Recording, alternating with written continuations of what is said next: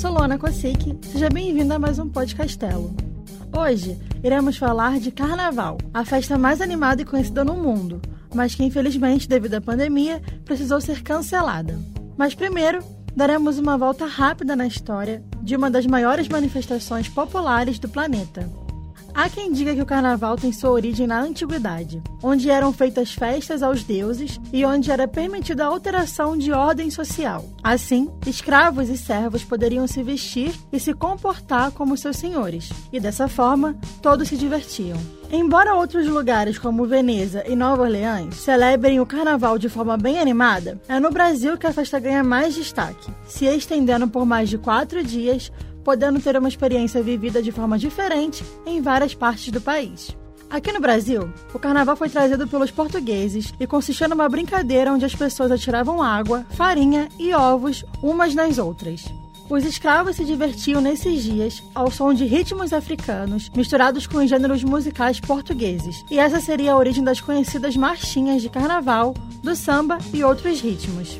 A fim de civilizar a festa, a prática de jogar farinha foi proibida e substituída por confetes, serpentinas e flores, como era praticado na Europa. O carnaval de rua se popularizou e na década de 60 as marchinhas deram lugar aos sambas enredos das escolas de samba e os desfiles foram se tornando cada vez mais elaborados, luxuosos se destacando cada vez mais. Com isso, milhares de pessoas eram contratadas para trabalhar nas diversas alas, desempenhando diversas funções e se tornando os grandes responsáveis pelo carnaval da avenida acontecer.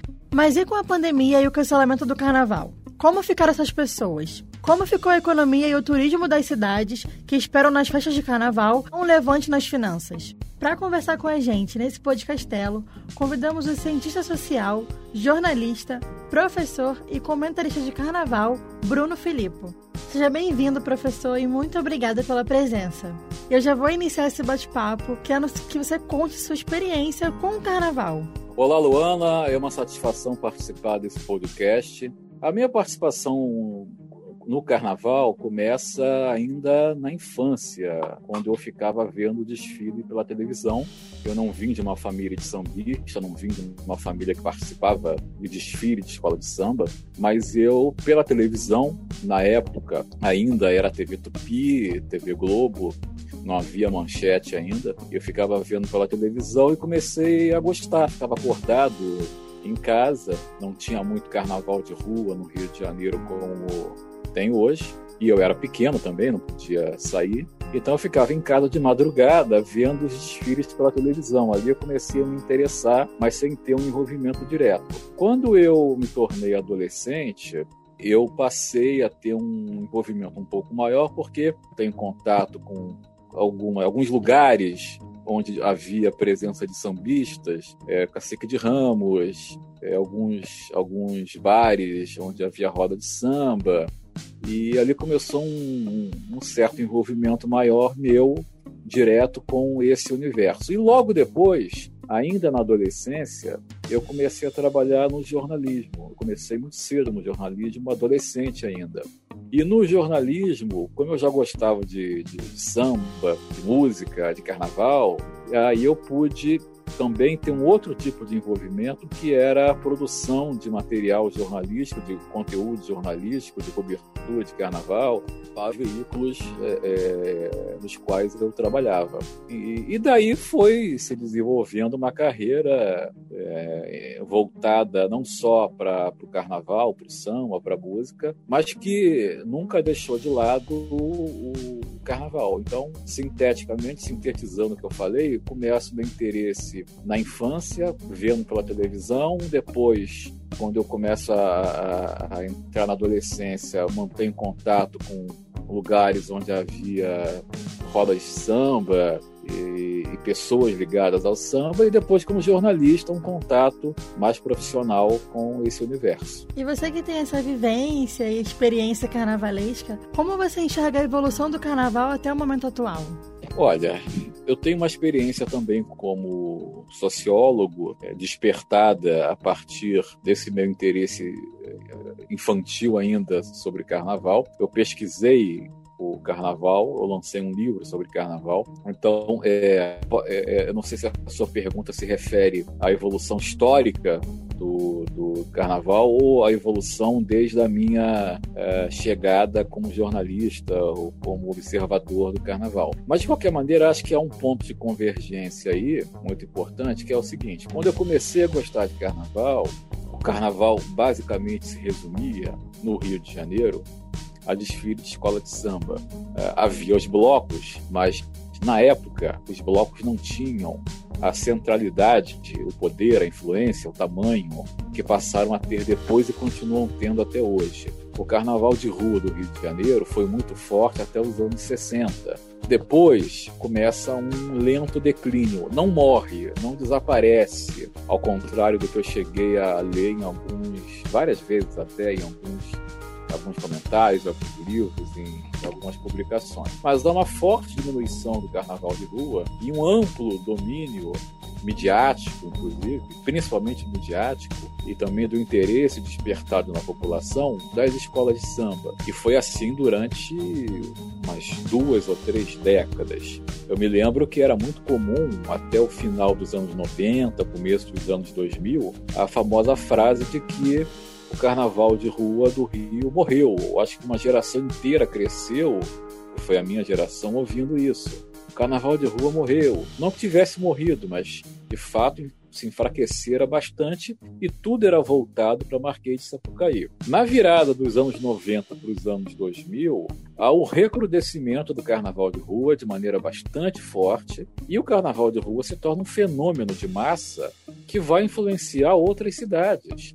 Cidades que não tinham tradição de um carnaval de rua tão forte, de blocos tão fortes, são influenciadas. Vou citar aqui São Paulo, por exemplo. São Paulo hoje leva milhões de pessoas às ruas o que não acontecia 5, 10 anos atrás. O Belo Horizonte leva milhões de pessoas às ruas, o que não acontecia 5, 10 anos atrás. Nós estávamos acostumados a ver pessoas nas ruas brincando no Carnaval de Salvador, no Galo da Madrugada do Recife, é, no Carnaval de Olinda, mas em São Paulo, em, em, Belo Horizonte, não. Em, em, outras cidades, não. Começou a se criar uma disputa sobre qual cidade colocava mais pessoas nas ruas, se São Paulo ou Rio de Janeiro. Esse, uh, isso até ano passado, ou retrasado, isso é um debate sensacional, porque São Paulo nunca teve essa tradição de carnaval de massa na, nas ruas. Tinha desfile de escola de samba, mas carnaval de rua da dimensão que São Paulo tem hoje e da dimensão que o carnaval do Rio voltou a ter, também não. Isso é um fenômeno recente. E essa é uma, é uma influência que, voltando ao Rio de Janeiro, se espalhou pelo Brasil e pelas grandes cidades brasileiras. E a gente sabe que o carnaval ele alavanca muito a economia, porque gera empregos, além de o turismo também. E com o cancelamento, eu queria saber de você, qual impacto você acha que esse cancelamento do carnaval pode trazer para esses setores? O carnaval tem uma cadeia produtiva que é grande, ou seja, envolve vários setores, envolve várias atividades profissionais, envolve várias é, fábricas e lojas, uma cadeia econômica grande, numerosa, além da cadeia turística que, que fatura com o carnaval. Então, o impacto é muito grande nessa cadeia, sem dúvida alguma, não, não, não tenhamos dúvidas disso. É um setor que vai sofrer muito com o cancelamento do carnaval. Tanto é que eh, no Rio de Janeiro a prefeitura está preparando um pacote de estímulos para os trabalhadores do carnaval que vivem o ano inteiro dessa cadeia, né, que não tem outra atividade que não trabalhar para o carnaval dentro de todo esse processo. É uma situação muito complicada porque é, muitas pessoas, centenas milhares de pessoas, dependem do carnaval para sobreviver, além do prejuízo causado a empresas e, que não dependem só do carnaval, mas que têm no carnaval um, um período de bastante faturamento, um período de, de grande é, poder de, de captação de recursos é, e de movimentação de, de recursos. Então é um baque muito forte, realmente. É um baque cultural também, porque isso é um fato que vai entrar para a história. Pela primeira vez, nós estamos vendo no Brasil um ano em que não vai ter carnaval, e não é por nenhum motivo é, de perseguição, como havia no século XIX, né? é um motivo sanitário é um motivo justo, um motivo compreensível, e as pessoas, acredito que a maioria é, concordou com a ideia, esteja consciente do, desse momento, mas não, deixa de ser também um fato histórico, é um ano sem carnaval. E num ano sem carnaval vem aquela pergunta: o que fazer no carnaval? É ponto facultativo? É feriado? É, é vai ter é, é alguma coisa para ser feita? Enfim, é questões que jamais foram perguntadas, questionadas, que jamais foram elaboradas antes, mas tudo em decorrência de uma grande excepcionalidade que é a não realização do carnaval no país inteiro. É engraçado, parece que a gente agora é um peixinho fora d'água, porque por anos essa era a nossa rotina. No carnaval, a gente ter esses dias de folga para poder curtir o carnaval. E pela primeira vez, a gente não sabe como é que vai ser, o que, que vai acontecer. Então é uma coisa muito doida isso, né? Sim, essa, essa questão cultural que eu estou falando é, mexe muito com a nossa cabeça, com o nosso imaginário, e nós ficamos sabendo até de detalhes para os quais nunca prestávamos atenção, que o feriado mesmo de carnaval é um, é, é um dia só, que é terça-feira. Tá? Sábado, domingo, segunda não eram feriado oficialmente. Na prática eram, mas oficialmente não. Então, eu acho que muitas pessoas ficaram sabendo disso agora, porque não vai ter carnaval, é, ou melhor, eu, esse é um outro ponto também que precisa ser esclarecido. Não é que não vai ter carnaval, não vai ter festejo carnavalesco, não vai ter evento carnavalesco, festa de carnaval. E o carnaval é um calendário é, baseado no calendário lunar. Tá? a data do carnaval é baseada no calendário lunar.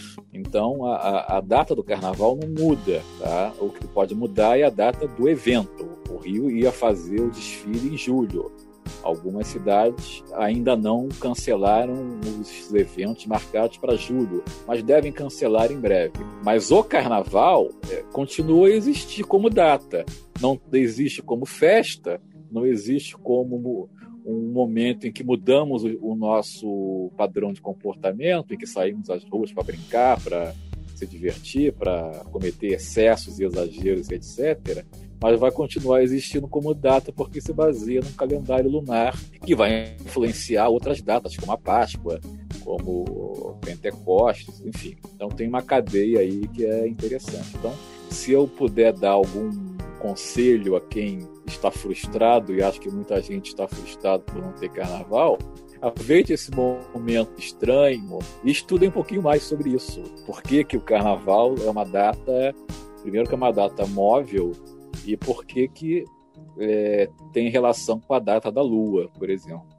Você citou sobre o carnaval em julho, né? Que no Rio de Janeiro foi cancelado, mas em outros lugares ainda não foram, provavelmente podem vir a ser. Você acha que um carnaval em julho não seria uma desvalorização à faixa principal, que costuma ser início do ano?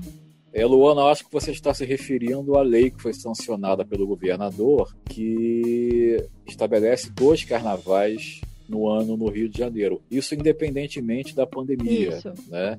Ou seja, todos os anos, por essa lei, haverá um carnaval na data normal do carnaval e um outro carnaval em julho. Eu não, não acho essa ideia boa, não acho que isso, isso, seja viável, não acho que isso vá acontecer, inclusive. É mais uma lei que não vai pegar, porque não tem como uma escola de samba, por exemplo, fazer um desfile em fevereiro ou março, na data normal do carnaval, e fazer outro na mesma dimensão ou com o mesmo poder de atratividade em julho, quatro meses depois. Não tem como, não tem lógica, e nem recurso financeiro para isso. E também não tem como é, é, os blocos saírem às ruas na dimensão que saem, na quantidade que saem, na data do carnaval e depois em julho. Porque isso pararia a cidade duas vezes por ano, haria problemas de trânsito duas vezes por ano e levantaria essa questão.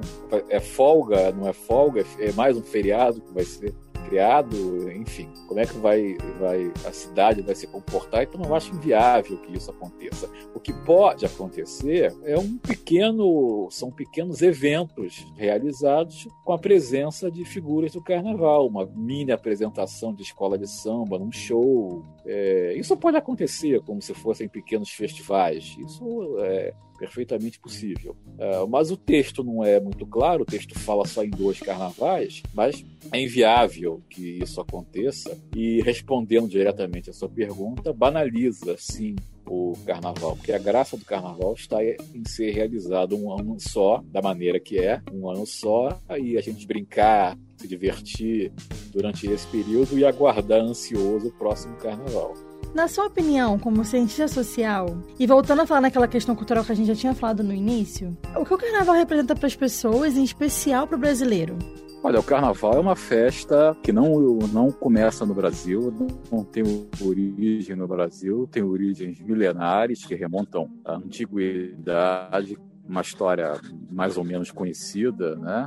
É, mas é um carnaval mas o, o, carnaval se reinventa no Brasil. O Brasil reinventa o carnaval, isso nós podemos falar. E o eixo do carnaval, que até a Idade Moderna, até o começo da Idade Moderna, até ali o Renascimento, tinha como, como principal eixo, né, o principal local, a Europa, aos poucos vai cedendo espaço para uh, o novo mundo. Isso é um fato muito interessante, porque uh, hoje nós temos como grandes cidades de realização de carnaval, cidade do Brasil, evidentemente, talvez o carnaval mais conhecido no mundo hoje, mas temos outras cidades da América, como New Orleans, como, como República Dominicana, que têm carnavais muito fortes. E da Europa, o que sobrou? Sobrou muito pouco, sobrou o Carnaval de Veneza, que é até conhecido mais pela tradição, mas muito fraco e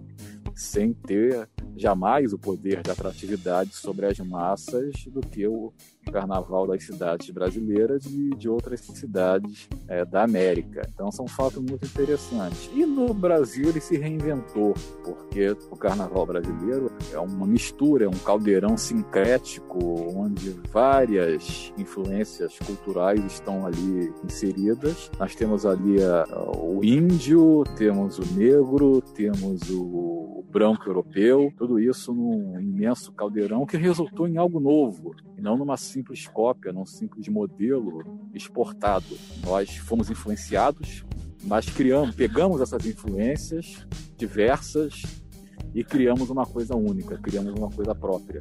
Então, é, o carnaval brasileiro tem uma importância é, enorme, tanto do ponto de vista cultural, antropológico, quanto do ponto de vista também econômico. Então, não dá para pensar o carnaval sem pensar em Brasil. E eu acho que dá para dizer o mesmo, dá para inverter também a frase. Não dá para pensar o Brasil sem pensar no carnaval. Você pode pensar o Brasil por meio do carnaval. Ou há vários livros que pensam o Brasil por meio do carnaval. O mais conhecido deles é o do Roberto da Mata, Carnaval de Malandros e Heróis, em que ele faz essa tentativa. Mas há muitos outros, há muitos ensaios, há muitos artigos sobre isso, como você pode interpretar os dilemas brasileiros, os problemas brasileiros, o que acontece no Brasil por meio dos festejos carnavalescos. Então é de uma importância muito grande para além do mero divertimento, para além do mero momento do calendário em que algumas pessoas podem gostar de se divertir ou gostar de, passear em outro lugar, de viajar, de descansar, etc. É um momento em que nós é, podemos utilizar como uma ferramenta metodológica para entender o Brasil. O carnaval parece que é um novo mundo, porque as pessoas se permitem esquecer problemas financeiros, pessoais, para poder se divertir e festejar essa, essa época, né? Pelo menos por esse tempo. Tanto que as pessoas até costumam brincar que é depois do carnaval que o ano realmente começa. Sim, é verdade. É o que se chama de válvula de escape.